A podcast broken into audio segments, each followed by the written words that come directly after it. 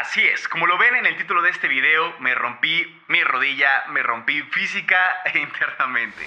Hola a todos, ¿cómo están? Espero que estén teniendo un día muy bonito, pleno, tranquilo, amoroso, pero sobre todo consciente. Bienvenidos a un nuevo episodio del podcast Andrés Acero. Soy Andrés Acero y en este espacio abordamos la intersección entre la filosofía y la nutrición y esos grandes temas que todos en algún momento reflexionamos. La muerte, el tiempo, el amor y las grandes incógnitas de la vida. Mi deseo es compartir contigo aquellas reflexiones y conocimientos que me hubiera gustado que alguien me hubieran transmitido. Así que te invito a unirte a este viaje de exploración y crecimiento donde te prometo vulnerabilidad, apertura, verdad y sobre todo mucho amor. El día de hoy quiero compartirles una historia mía muy reciente de hecho. Específicamente les contaré sobre mi accidente que tuve el día lunes 4 de septiembre. Así que bien, comencemos.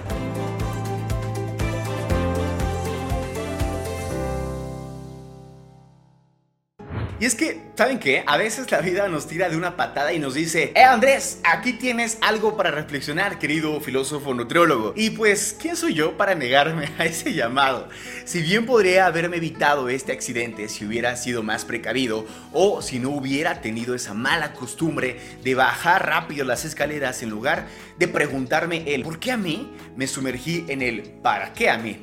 Porque ya saben, para mí todo tiene un propósito más profundo, una lección escondida algunos podrían pensar, Andrés, te rompiste la rodilla, no descubriste la teoría de la relatividad. Pero para mí, cada golpe, cada caída, cada crán en mi rodilla tiene un mensaje oculto que me invita a sumergirme aún más en este viaje interno que llamo vida. Si algo he aprendido en mi camino como nutrólogo y filósofo es que el cuerpo y la mente están intrínsecamente conectados. Y ahora, con mi rodilla lesionada, he tenido tiempo de reflexionar sobre esta conexión. ¿Cómo puede un tendón y ligamentos rotos afectar la forma en que veo el mundo? ¿Cómo puede un simple resbalón en las escaleras desencadenar una serie de reflexiones sobre la fragilidad de la existencia, la importancia de cuidarnos y el poder de la resiliencia, quiero compartir con ustedes algo muy personal. En esos momentos de dolor intenso, donde todo parecía un caos y mi mente se llenaba de preocupaciones sobre el futuro, encontré un refugio en la filosofía. Me pregunté,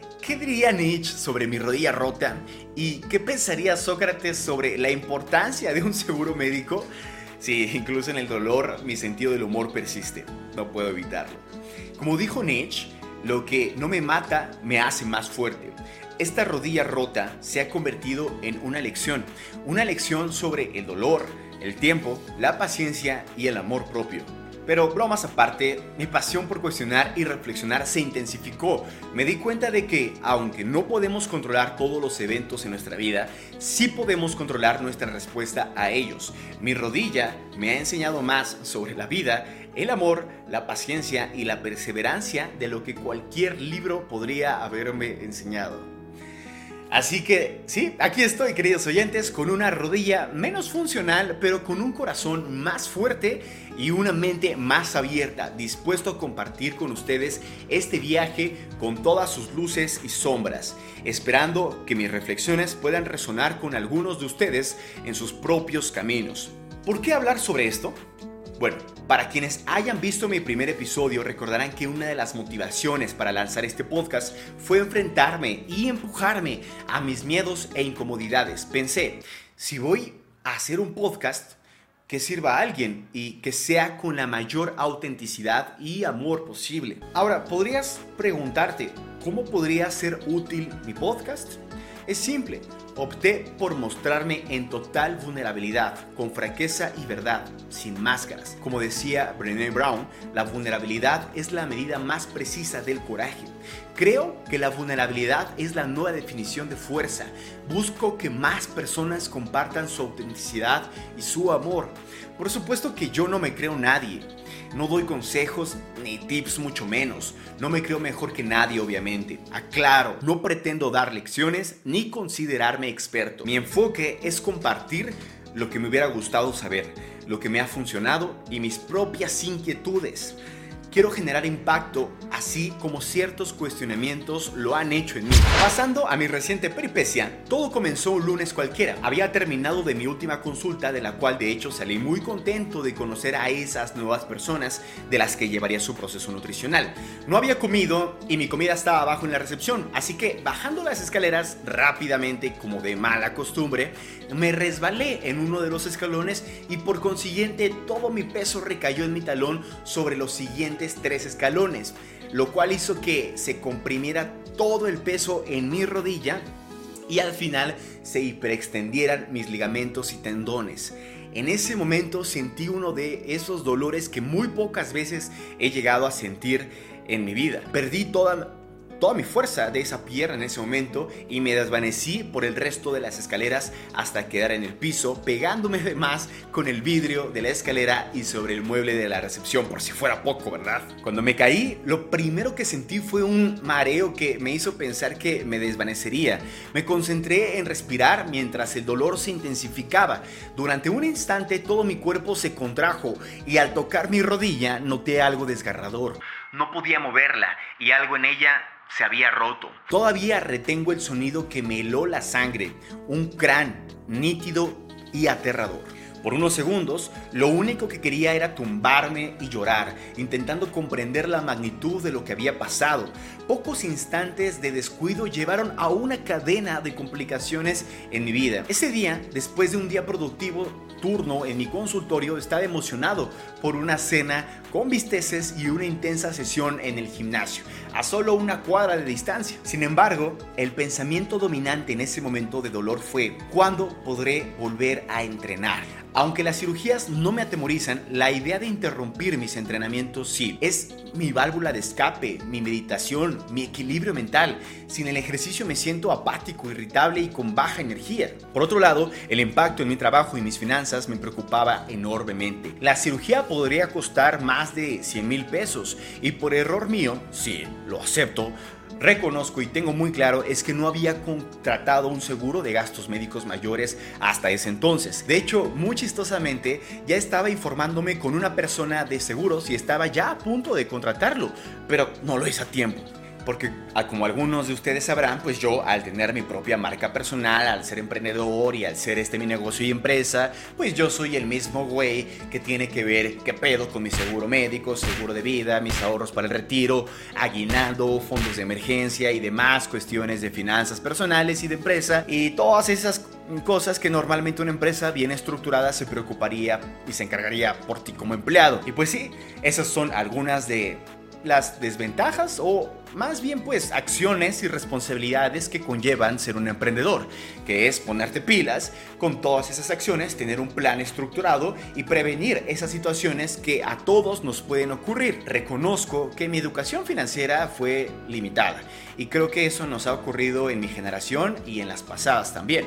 Sin embargo, no me pienso poner en papel de víctima. Asumí mi responsabilidad como emprendedor y por eso empecé a informarme, ver videos, leer, crear una mayor organización con las finanzas y también he intentado aprender más sobre inversiones. Sin embargo, debo admitir que eso aún no lo he logrado hacer bien. Y el resto de cosas que mencioné, aunque ya las hago y comencé al menos, considero, considero que pude haber empezado mucho, muchísimo antes todos esos hábitos financieros. Pero bueno, en fin, como sabemos, el hubiera no existe y termina siendo una paradoja muy injusta. Creo que todos hacemos lo mejor con lo que podemos y con lo que tenemos. Para cuando estén escuchando este relato probablemente haya sido ya operado. El proceso previo estuvo lleno de estudios médicos y consultas con especialistas. Estoy infinitamente agradecido con quienes me han apoyado en esta travesía. Pero ¿Por qué comparto esta experiencia? Yo creo que necesito procesar lo ocurrido y buscar el aprendizaje detrás del dolor.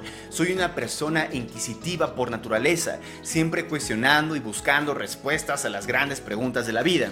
Este accidente me ha brindado perspectivas y lecciones invaluables que espero compartir con ustedes. Así que sí, creo firmemente que este suceso llegó a mi vida no con una gran lección, ni con dos, ni con tres, sino con innumerables aprendizajes que estoy intentando observar, entender y recibir con mucho agradecimiento, perdón, autocompasión, paciencia y amor.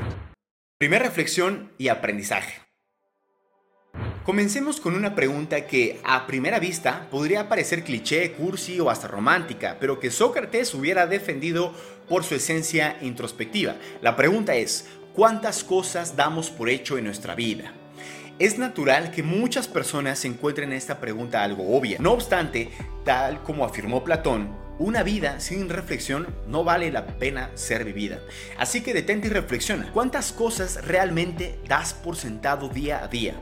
Para ilustrarlo, piensa en esos momentos en que te enfermas y anhelas lo que antes era rutinario, como respirar sin dificultad. Como dijo Epicuro, no estropees lo que tienes deseando lo que no tienes. Recuerda que lo que ahora tienes fue una vez entre las cosas que solo esperabas. Por lo tanto, valorar la salud cuando está presente es esencial. O pongamos otro ejemplo muy común que a todos nos ha pasado. Cuando estás enfermo, por ejemplo, del estómago, tienes diarrea probablemente, con dolor y retortijones, y estás viendo a alguien comerse sus taquitos de pastor bien deliciosos poniéndole su salsa roja, y tú dices, chingada madre, no puedo yo comer taquitos ni mucho menos ponerle salsa porque pues estoy enfermo del estómago.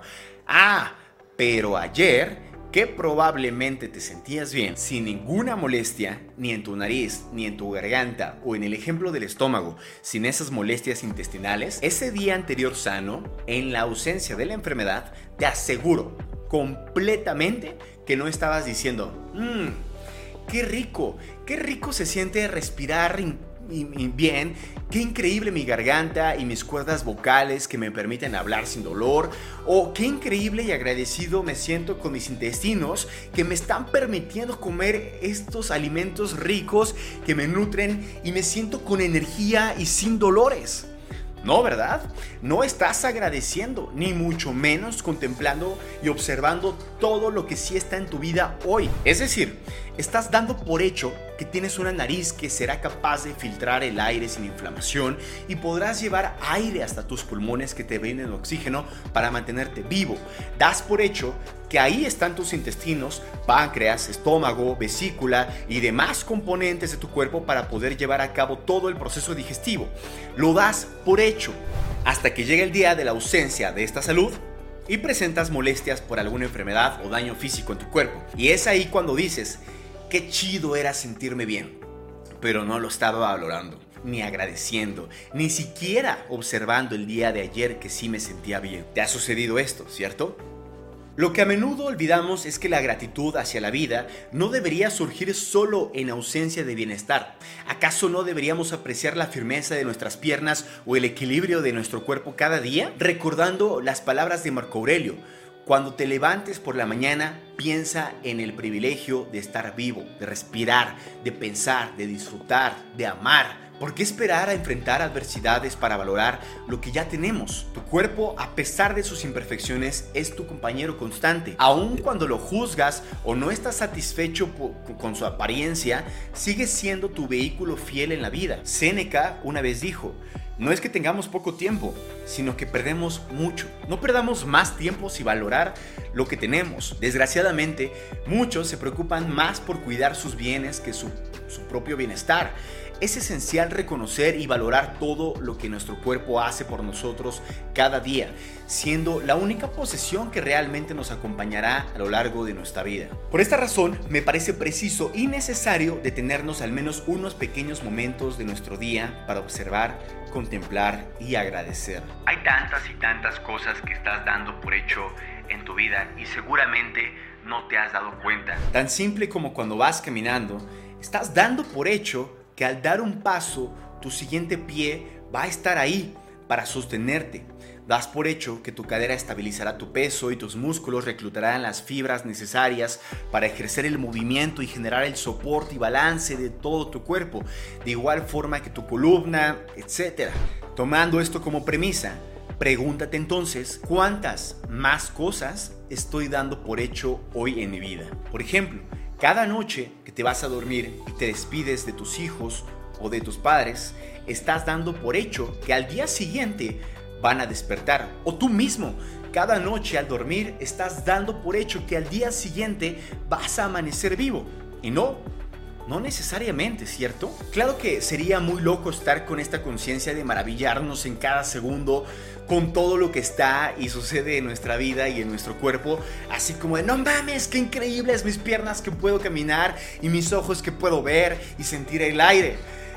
Incluso me atrevo a decir que sería imposible, ya que estamos inmersos en un juego donde tenemos que saber jugar ese juego y nuestra mente tiene que encargarse de temas más mundanos. Pero por esta misma razón creo pertinente, saludable y liberador dedicar al menos un pequeño tiempo de nuestro día a entrar en esta conciencia de agradecimiento y contemplación. ¿Por qué tendríamos que esperarnos a sentir la ausencia de una persona de tu salud física o de tu integridad en algún área de tu vida para agradecerla? ¿Necesitas perder una pierna o extremidad para agradecerle hoy a tus piernas y a tu cuerpo todo lo que está haciendo y dando por ti. Aún así gordito y con lonjitas, con estrías o arrugas, así, así tal cual es y tal cual esté. Él está ahí haciendo todo lo que puede con su máximo esfuerzo para mantenerte vivo y en las mejores condiciones posibles, tratando de remediar todo lo que dejas de hacer o lo que haces de más. Aún así, descuidado y desatendido, tu cuerpo está para ti, dándolo todo. ¿Y tú? ¿Estás ahí para él? ¿Qué estás haciendo por tu cuerpo? ¿Estás cuidando esta funda que te fue entregada al nacer?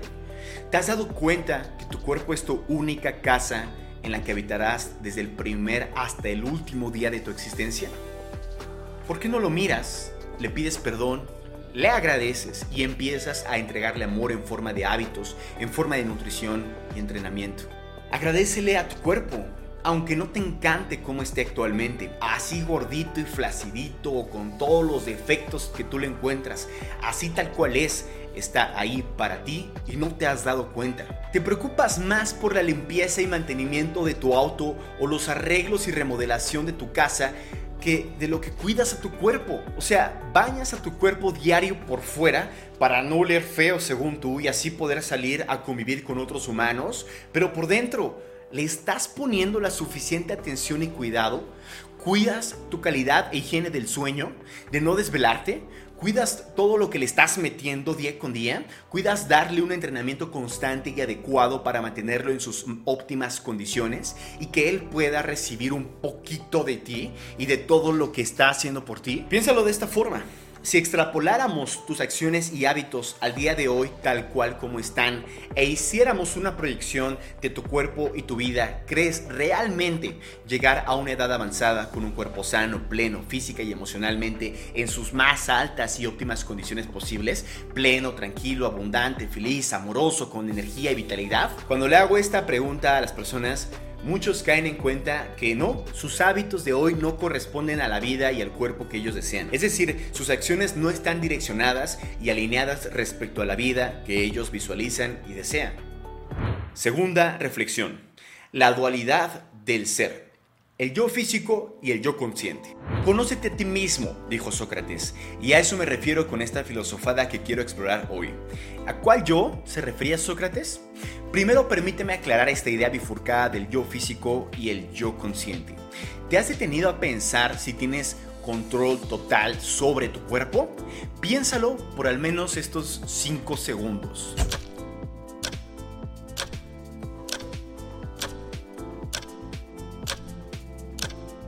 Tu respuesta fue negativa, concuerdo contigo, pero si piensas lo contrario, te invito a reflexionar. Porque a ver, si nos detenemos a pensar, no sé si te habías dado cuenta, pero ahorita mismo tu cuerpo está tomando decisiones sin tu autorización ni tu presencia. Tu corazón está latiendo mientras estás viendo este video y tú no estás pensando a qué frecuencia cardíaca debería estar latiendo, ¿cierto? Estás respirando y tampoco estás decidiendo como tal cada cuántos segundos volverás a inhalar y exhalar. Es decir, que ahí dentro de tu cuerpo, en toda esa maravilla conjunta de aparatos, órganos, tejidos, células, químicos y átomos, están sucediendo un sinfín de procesos, reacciones químicas, fisiológicas y hormonales que tú ni enterado estás. ¿Acaso tú estás tomando todas esas decisiones? No, ¿verdad? Está increíble cuando lo vemos desde esa perspectiva. Dentro de ti ocurre un espectáculo constante de reacciones químicas, procesos fisiológicos y una orquesta celular de la que muchas veces nosotros somos meros espectadores. Como dijo Aristóteles, el todo es más que la suma de las partes. Y así, mientras en tus células ocurre esta alquimia de la vida, nuestra mente a menudo está lejos en otros menesteres. Considerando esta perspectiva, ¿entiendes por qué hablo del yo físico y del yo consciente? Tu yo físico es el que está tomando todas estas decisiones dentro de tu cuerpo y tu yo consciente eres tú. Es decir, tu parte racional que está decidiendo día con día, minuto tras minuto, qué comer, qué cantidades, cuánta agua le metes, a qué hora te duermes, si te desvelaste o no, qué tanta actividad le estás dando, si decides darle entrenamiento a tu cuerpo o lo sigues dejando para el siguiente lunes. Tú eres el que está decidiendo cuántos procesados le metes, cuánto azúcar, cuándo lo limpias, cuándo le das espacio a tu mente y a tus emociones. Sin embargo, y siendo sincero, creo que para muchos de nosotros hay un desequilibrio y desproporción enorme en este equipo. Como Platón postuló sobre la dualidad del alma y el cuerpo, hay una lucha constante. Nuestro yo consciente a menudo se comporta como el vago del grupo, permitiendo que el yo físico haga todo el trabajo pesado. ¿Por qué digo esto? Porque considero que nuestro cuerpo siempre está ahí, incondicional y atemporalmente para nosotros, intentando remediar y compensar todo lo que nosotros dejamos de hacer o hacemos de más. Si lo vemos como un equipo, hay momentos en los que uno de los jugadores se cansa de cargar con todo el peso. Y es entonces cuando el cuerpo, ese compañero silencioso, se manifiesta, como en esto de la rodilla. El cuerpo es el templo del alma, mencionaba Platón, y ciertamente nuestro cuerpo siempre nos envía señales, desde susurros hasta gritos desesperados esperando que lo escuchemos. Me gusta mucho recordar esta frase que tengo por ahí en mis redes y que siempre comparto con mis pacientes en consulta, que dice así, tu cuerpo te susurra, te habla, te grita, te putea o te mata. Y tú decides en cuál de esos niveles lo escuchas y lo atiendes. Y tú ¿Estás realmente escuchando tu cuerpo? ¿Estás presente para él tanto como él lo está para ti? Porque por ejemplo para mí nuestro cuerpo nos está susurrando cuando apenas estamos sintiendo una molestia.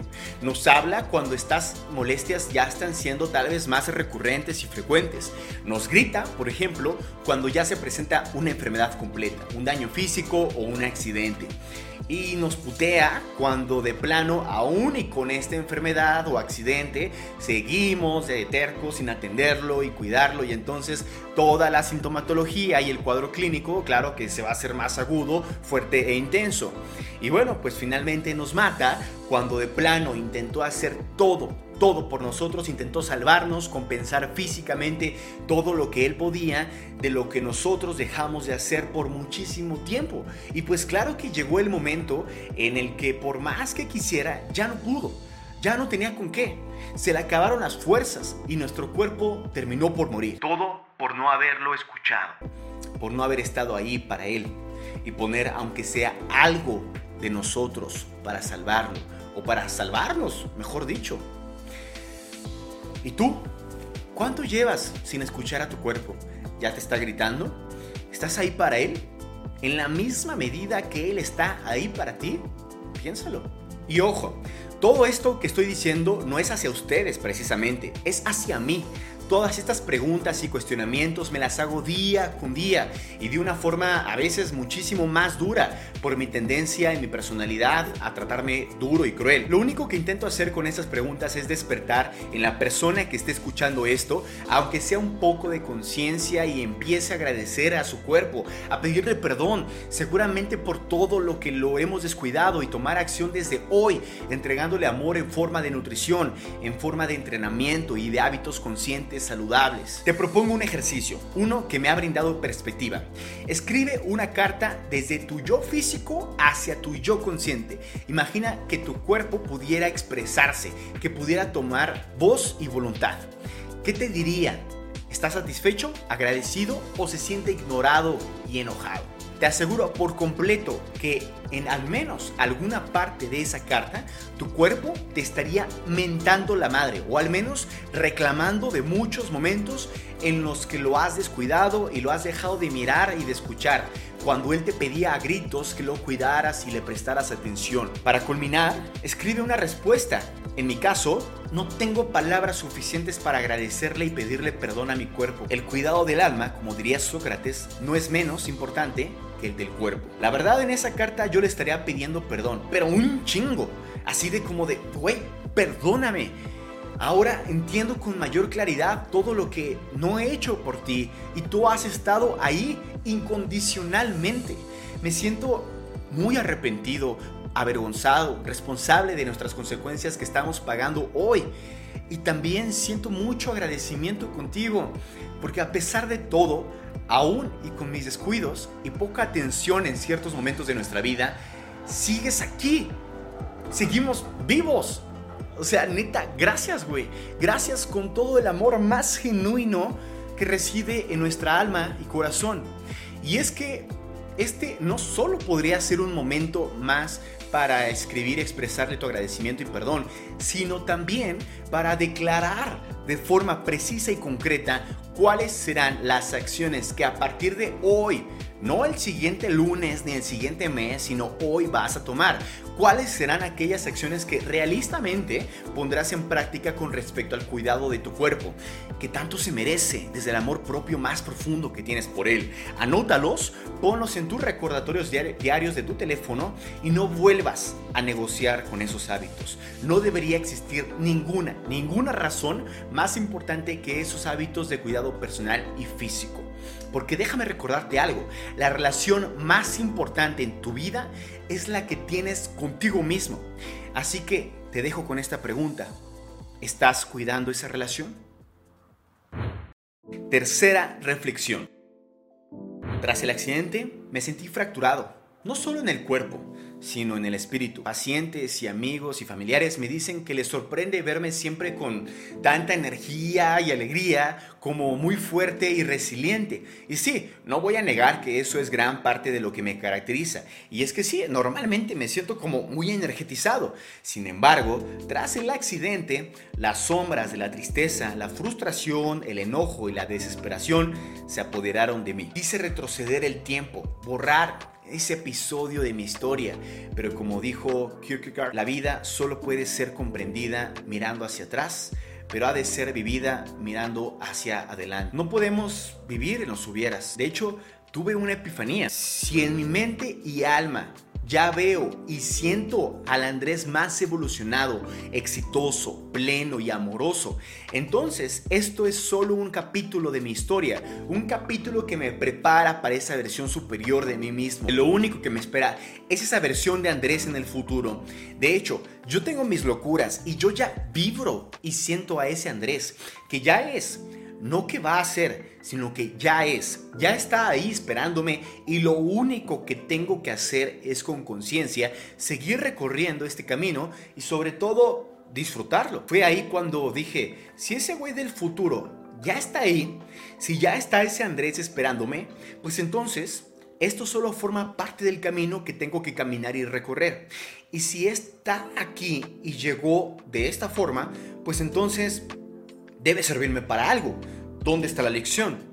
¿Dónde están los regalos a partir de esta experiencia de mi vida? ¿Dónde están los aprendizajes? Y fue ahí cuando solo me senté, respiré profundamente, sentí calma, paz, observé, acepté, renuncié a todo lo que mi mente y mi ego querían convencerme y empecé a agradecer. Y eso solo me llevó a una presencia increíble profunda y amorosa. Fue así como una brisa relajante empezaron a llegar varias reflexiones y entendimientos.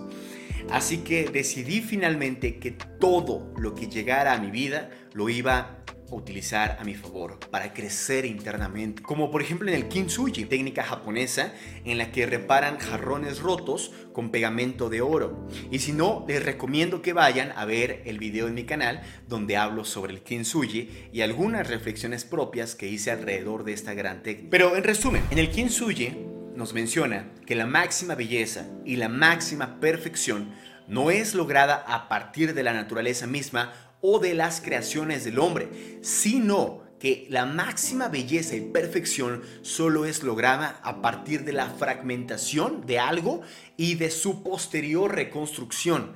Pero no solo eso, el kintsugi tiene una característica imprescindible, ya que en vez de esconder esas heridas o esas grietas de donde fue rota aquella pieza, en el kintsugi lo que pretende es hacer obvias esas grietas. De hecho, pretende que esas grietas de oro, ya al ser unidas en todas sus piezas, que esas grietas ahora formarán parte de una nueva y máxima belleza, formando parte de su nueva estética.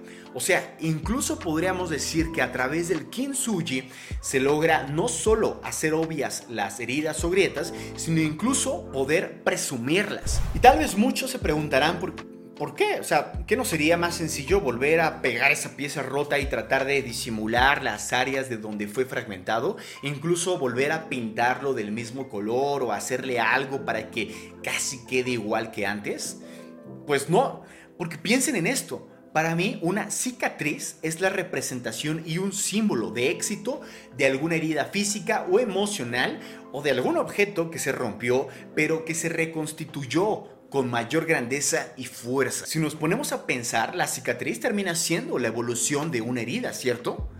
Porque una herida, por ejemplo, en nuestro cuerpo, primero se tiene que mirar y aceptar que está ahí, ya que algo no se puede sanar sin previamente haberse aceptado y mirado. Posterior a ello, se tiene que tratar esa herida para que finalmente sane y al término de la sanación completa, siempre queda una cicatriz que para mí al menos termina siendo el recuerdo y el símbolo de éxito.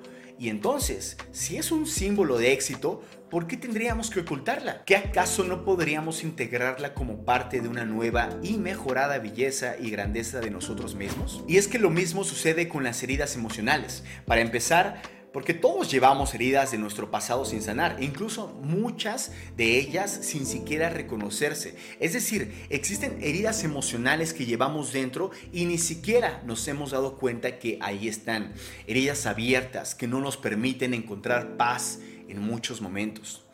Y si entonces nos propusiéramos mirar hacia adentro de nosotros, desde el perdón, desde el amor y pudiéramos observar cuáles heridas emocionales llevamos cargando desde hace muchos años y si nos atreviéramos a aceptarlas y empezar a sanarlas, bueno, pues lo que quedaría sería una cicatriz que tal vez no se pueda ver a nivel tangible o físico, pero que sin duda tu vida y tu forma de relacionarte contigo y con el mundo cambiaría drásticamente. Y esa sería como la cicatriz que ahora se volvió como una nueva y máxima belleza interna que se manifiesta finalmente en el exterior, así tal cual como en el kintsugi. Una cicatriz, ya sea física o emocional, no es una señal de debilidad, es un testamento de nuestra resistencia y capacidad de sanar. Las cicatrices son mapas de nuestra historia, símbolos de, nuestra, de nuestras batallas y nuestras victorias. ¿Por qué ocultarlas? Más bien deberíamos usarlas como insignias de honor. Cuarta reflexión. Por último, me gustaría compartirles una pequeña reflexión de la definición que hice respecto a lo que los humanos le llamamos tener un problema. ¿Qué es un problema? Yo creo, la neta, lo que nosotros nombramos como problema simplemente es una situación que va en contra de tus expectativas, en sentido opuesto a lo que tú esperabas. Por ejemplo, si tú planeabas salir a correr en la mañana y resulta que esa mañana empieza a llover, muy fuerte en tu, ciudad, en tu ciudad, lo cual te impide salir a correr. Y es ahí cuando le cuentas a los demás que tuviste un problema, porque empezó a llover y no pudiste ir a salir a correr ese día. ¿Se dan cuenta? Que simplemente es una situación contraria a lo que esperamos que suceda tal y cual queremos. Pero así como lo menciona Nietzsche, no existen hechos objetivos, solo hechos discursivos. Es decir, que la realidad es neutra y que no existe algo en el universo que por sí mismo tenga una carga o una connotación tal como positiva o negativa, buena o mala, sino que el discurso que los humanos le terminamos dando es lo que finalmente le da esa carga de bueno o malo o problema. Porque sinceramente el universo y las situaciones no tienen un propósito único por sí mismo, solo son neutrales y nosotros tenemos el poder de resignificar las situaciones que llegan a nuestra vida. Tomando esto como premisa, podríamos decir entonces que tenemos la capacidad de cambiar las falsas historias que nos cuenta nuestra mente, reinterpretarlas y así poder utilizarlas a nuestro favor. Porque recordemos algo muy importante, no es lo que te sucede, sino lo que haces con lo que te sucede. Por ejemplo, con esta situación de la ruptura de mi rodilla, yo puedo cambiar por completo el nombre y el diálogo interno que existe. Puedo decir que esto no es un problema, esto solo eh, forma parte del proceso de mi camino a mi versión más plena y exitosa que ya está ahí esperándome. Incluso puedo decir que esto yo mismo lo fabriqué. Sí, yo mismo necesitaba que esto llegara a mi vida para poder crecer aún más. Todo esto es necesario y preciso y perfecto tal cual es, en el momento y de la forma que se presentó. Así tenía que suceder. Creo con certeza de locura que así es. Es como cuando estás en un videojuego y le subes de dificultad a legendario. Pero pues es solo eso, o sea, se puso rudo, se puso difícil, pero también se puso más divertido. Es it's just a game. Si logro mirar con amor, con perdón, con conciencia y entender para qué llegó y todos los aprendizajes que me fueron enviados a través de esta lesión en mi rodilla, Sé que lo único, lo único que viene después de esto es un mejor yo, más crecido y más fuerte. Quise compartirles todas estas ideas y reflexiones porque creo que todos estamos rotos en alguna o algunas partes internas de nuestra vida y a veces se manifiestan en nuestro cuerpo cuando él ya no puede más. Y me parece increíble y maravilloso encontrarle un nuevo significado a estos sucesos de nuestra vida, salir de la víctima, asumir nuestra responsabilidad y poder utilizarlos a nuestro favor. Yo solo intento filosofar y compartir lo que a mí me sirve y me apasiona, con todo mi amor hacia mí y hacia ustedes. Me inspira compartir estas reflexiones, no porque tenga todas las respuestas, sino porque es un recordatorio constante de que hay belleza y fortaleza en cada desafío, en cada cicatriz. Como decía Platón, la medida del hombre es lo que hace con lo que tiene. Con amor, para mí y para todos ustedes. Siempre he creído que detrás de cada experiencia, por más dolorosa o trivial que parezca, hay una lección esperando ser descubierta. Después del accidente, más allá del dolor físico, me encontré luchando con una avalancha de emociones y pensamientos. De repente fui controlado, confrontado con mis propias vulnerabilidades, mis miedos y las incertidumbres de la vida. Me preguntaba, ¿por qué me pasó esto? ¿Qué hice mal? ¿Podría haberlo evitado? Pero con el tiempo comencé a ver este accidente no como un castigo o un error, sino como una oportunidad. Una oportunidad para reevaluar lo que realmente importa en la vida, para apreciar las pequeñas cosas, para ser más compasivo conmigo mismo y con los demás, para comprender la verdadera naturaleza de la resiliencia y la fortaleza me di cuenta de que a veces la adversidad no es un obstáculo, sino un camino hacia un entendimiento más profundo de nosotros mismos y del mundo que nos rodea. Grabar este episodio y compartir mi experiencia con ustedes es una forma, claro, de procesar y sanar, pero más que eso, es una oportunidad para conectar, para demostrar que todos, sin importar quiénes seamos o dónde estemos, en la vida enfrentamos desafíos y luchamos con nuestras propias inseguridades y miedos.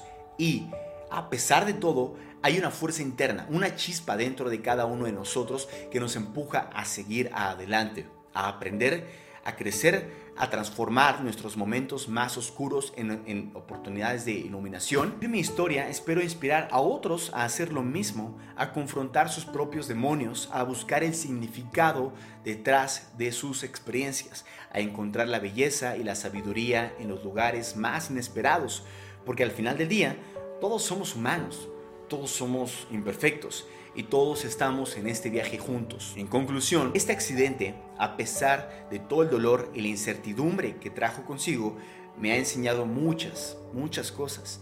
Pero quizás la lección más importante de todas es que la vida es frágil y cada momento, cada experiencia es preciosa. Así que en lugar de preguntarnos por qué a mí, Tal vez deberíamos preguntarnos, ¿qué puedo aprender de esto? Porque al final del día es a través de nuestras experiencias y nuestras historias que encontramos significado, propósito y conexión. Gracias por escucharme, por acompañarme en este viaje y por permitirme ser parte de sus vidas. Nos vemos en el próximo episodio. Y recuerden, cada golpe, cada caída es una oportunidad.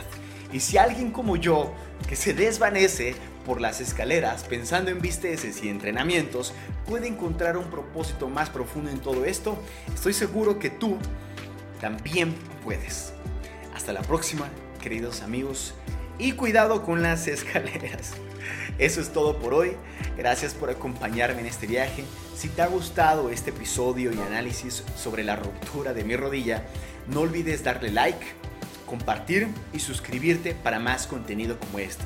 Soy Andrés Acero, recordándote que el amor es un arte y como todo arte requiere práctica. Hasta la próxima y no olvides, el conocimiento es un viaje y todos estamos a bordo. Nos vemos en el siguiente episodio. Les mando un fuerte abrazo, mucho amor, muchos besos y hasta la próxima. Gracias.